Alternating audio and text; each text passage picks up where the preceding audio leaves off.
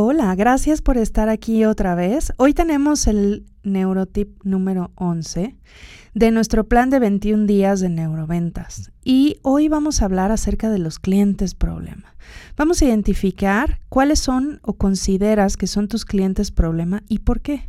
Necesitamos que escribas las razones. No es necesario poner el nombre del cliente, solo brevemente la historia. Y pensar por qué crees que es un cliente problema. Disfrútalo.